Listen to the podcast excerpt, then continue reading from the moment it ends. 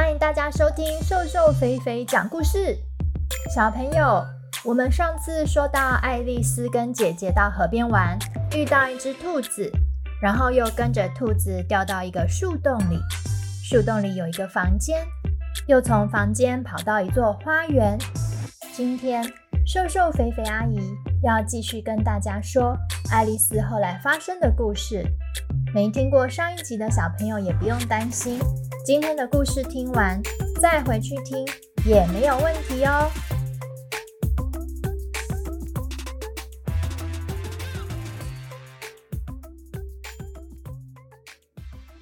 话说，爱丽丝在花园里又遇到了兔子。兔子看到爱丽丝，很不高兴地说：“玛丽安，你在这干嘛？还不赶快回去！”帮我找手套和扇子。他边说边指着一个方向，好像爱丽丝知道他家在哪一样。爱丽丝想也没想就往兔子指的方向跑，跑到一半才想到，诶，兔子好像认错人了耶！算了算了，我还是好心点去帮他找东西吧。在这时，眼前出现了一个可爱的小屋。爱丽丝推开门，看到一张桌子，桌上摆着扇子和手套。哎呦，原来就在这里，害我找了老半天。他拿起手套和扇子，正要离开，却看到门旁有一瓶药水。怎么又有一瓶药水呀？爱丽丝心想。她拿起瓶子看了看，这次瓶子上什么都没写。嗯我还是想喝看看呢，也许会变细呀，还是变圆呐什么的。贪玩的爱丽丝忍不住把药水喝下去，才喝半瓶，她又飞快地变大了。这次她大到几乎要把屋子撑破了。她的头顶到屋顶，一只手伸出窗户，一只脚从烟囱伸出去。哎呦，这样好不舒服哦，挤死了啦！就在这时候，外面传来白兔的声音：“玛丽安，你很慢呢，我自己进去拿好了。”白兔试着要开门，但门已经被爱丽丝的身体给堵住了。白兔发现门打不开，没关系，我从窗户爬进去好了。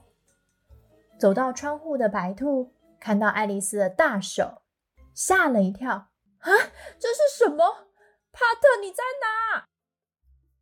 一个叫帕特的园丁走了过来。什么事啊？白兔问。窗户那是什么？我觉得是一只很大的手啊。哪有这么大的手？还不赶快丢掉！爱丽丝听了觉得好笑。正在猜派特会怎么做的时候，又听到外面有窸窸窣窣的讲话声。原来在窗外，一群动物围了过来，他们在帮白兔出主意呢。哎呦，还不简单，把他的手臂从窗户拉出来就好啦。还是谁要从烟囱下去看看啊？就在大家七嘴八舌的时候，白兔说。我觉得一台推车就够了。过没多久，动物们推了一车的石头过来，大家拿起石头往窗户丢。爱丽丝被好多小石头打到，她很生气地往窗外喊：“你们不要再丢了！你们不怕我跟我的猫戴娜告状吗？”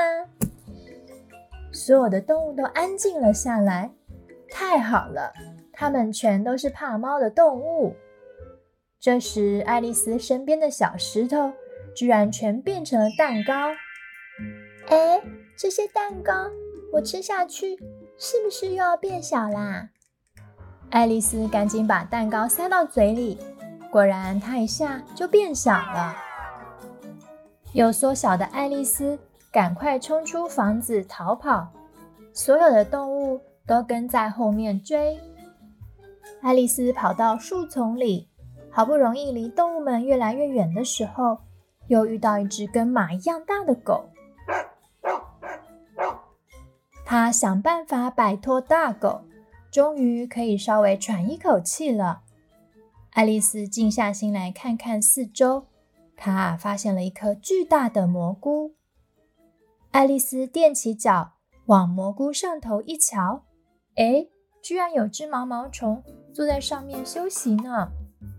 毛毛虫说：“你是谁呀？”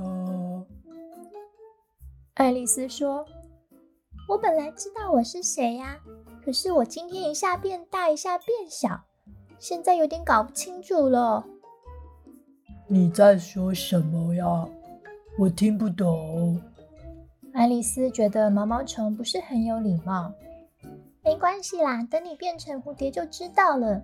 这种变来变去的感觉真的很奇怪哦，会搞不清楚自己到底是谁耶。我才不会嘞！爱丽丝不耐烦了。那是因为你还没有变成蝴蝶啊！要是你变成蝴蝶，你也会觉得很奇怪啦。所以你是谁呀？爱丽丝很气，毛毛虫根本就没有在听她说话。只是一直重复问同样的问题。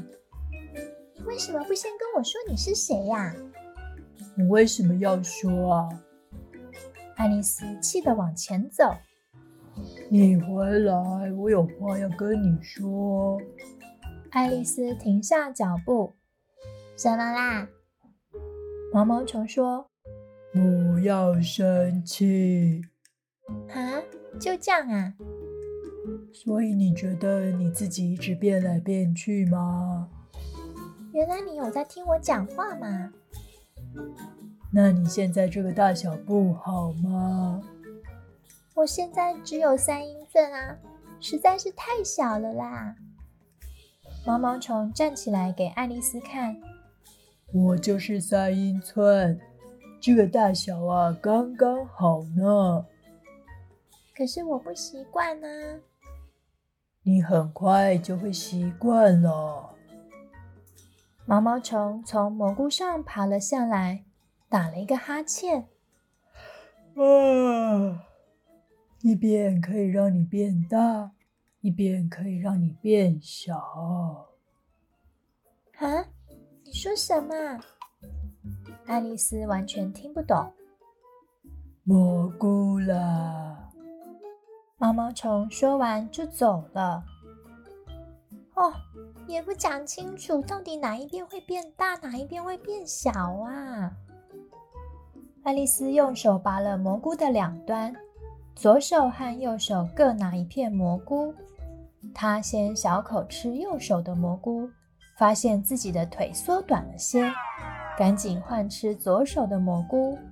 果然，它变大了，但这次。脖子居然变得更长了！哎呦，怎么会变成这样啊？爱丽丝已经看不到自己的肩膀了。她往下看，只看到自己像蛇一样的长脖子和一堆树的树顶。她把脖子往树叶下面伸，想找自己的肩膀和手，却看到树顶一个鸟巢，一只鸟撞上她的脸。原来是一只鸽子妈妈，鸽子妈妈生气的尖叫：“哦，蛇真的很烦！不管我去哪里筑巢，蛇都要来烦我跟我的小孩。我不是蛇啦，那你是什么？我，我是一个小女孩啊！你骗人啦！我看过很多小女孩，你一点都不像，你像蛇啊！”你敢说你没吃过蛋吗？哎，奇怪耶，小女孩跟蛇一样都会吃蛋呢。所以你在找蛋吗？我没有在找蛋呢，我不喜欢吃生的蛋啦。我不管，请你离开。爱丽丝试着把头移开，可是她的脖子一直跟树枝缠在一起。他好不容易把头伸到两只手的旁边，小口小口地吃左手和右手的蘑菇。终于，他变回原来的大小了。爱丽丝松一口气，继续往前走。她看到一个只有四英寸高的房子，有一只穿仆人制服的鱼走到房子前敲门，门开了，走出一个穿仆人制服的青蛙。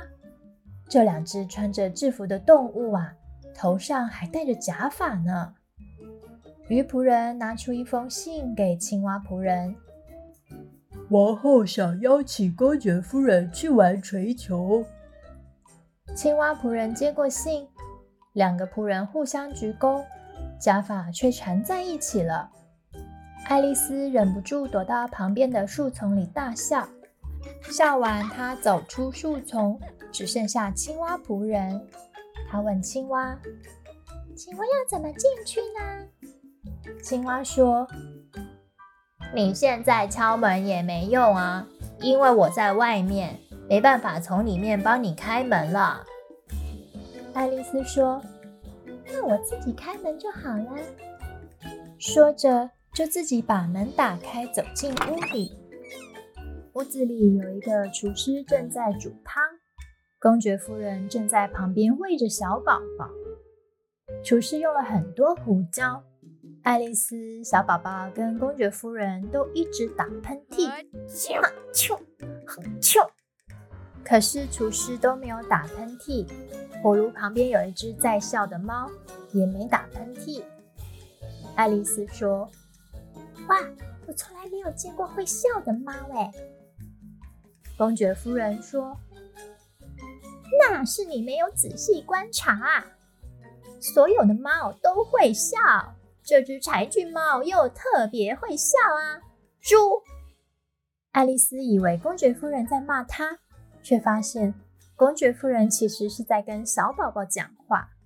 原来啊，这个小宝宝有像猪一样的鼻子。这时，厨师一边煮一边把盘子扔出去。“哎，你小心一点啊！”爱丽丝说，“你这样扔会扔到小宝宝的。”公爵夫人把小宝宝丢给爱丽丝。“哦，给你，你帮我喂它。我要去准备跟王后打槌球了。”爱丽丝接住小宝宝，看到柴郡猫还是在笑。爱丽丝抱着宝宝走出屋子，她发现小宝宝越来越像一只猪了。小宝宝不停地扭，爱丽丝把它放到地上，小猪就跑走了。爱丽丝松了一口气，她继续往树林走。过没多久，她被坐在树上的柴郡猫吓一大跳。柴郡猫还是咧着嘴笑着。爱丽丝问柴郡猫：“请问，我该往哪里走啊？”“看你要去哪里呀？”“我去哪都行，只要是一个地方就好了。”“那你往哪都一样啊，都会到一个地方嘛。”爱丽丝觉得有问跟没问都一样，她又问了另一个问题。那这附近是住了谁呢？柴郡猫挥着右边的爪子，疯帽客住在哪边？又挥着左边的爪子，三月兔住在那一边？不过你想去哪都行，反正他们都疯了。你今天会跟王后打锤球吗？我又没有被邀请啊。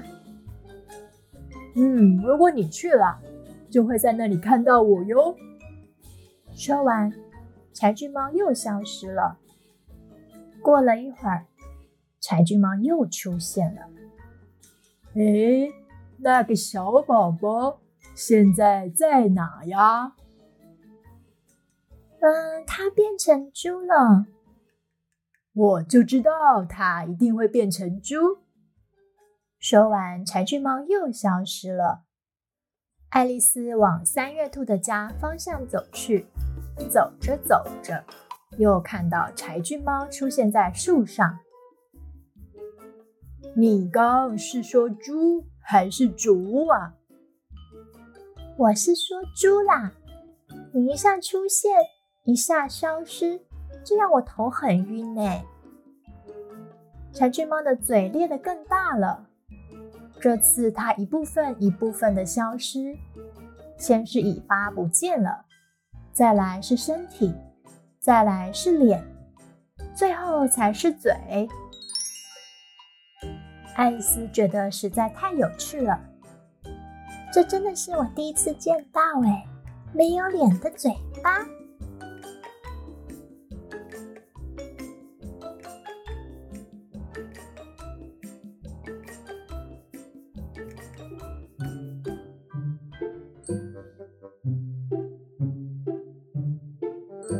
小朋友，爱丽丝遇见的事情是不是有够奇怪的？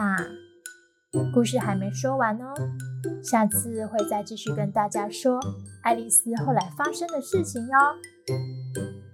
今天瘦瘦肥肥阿姨要来跟大家说说柴郡猫的小典故。《爱丽丝梦游仙境》的作者卡罗，他的家乡就在英国的柴郡。当时在柴郡，人们在制作这些甘酪的时候，是用一种微笑小猫的模型来制作的。当人们开始要享用这些乳酪的时候呢，通常啊就从猫尾巴开始切下来吃，最后剩下的就是微笑的猫脸。所以从十八世纪以来，英格兰就有一句俗话说。笑得跟柴郡猫一样。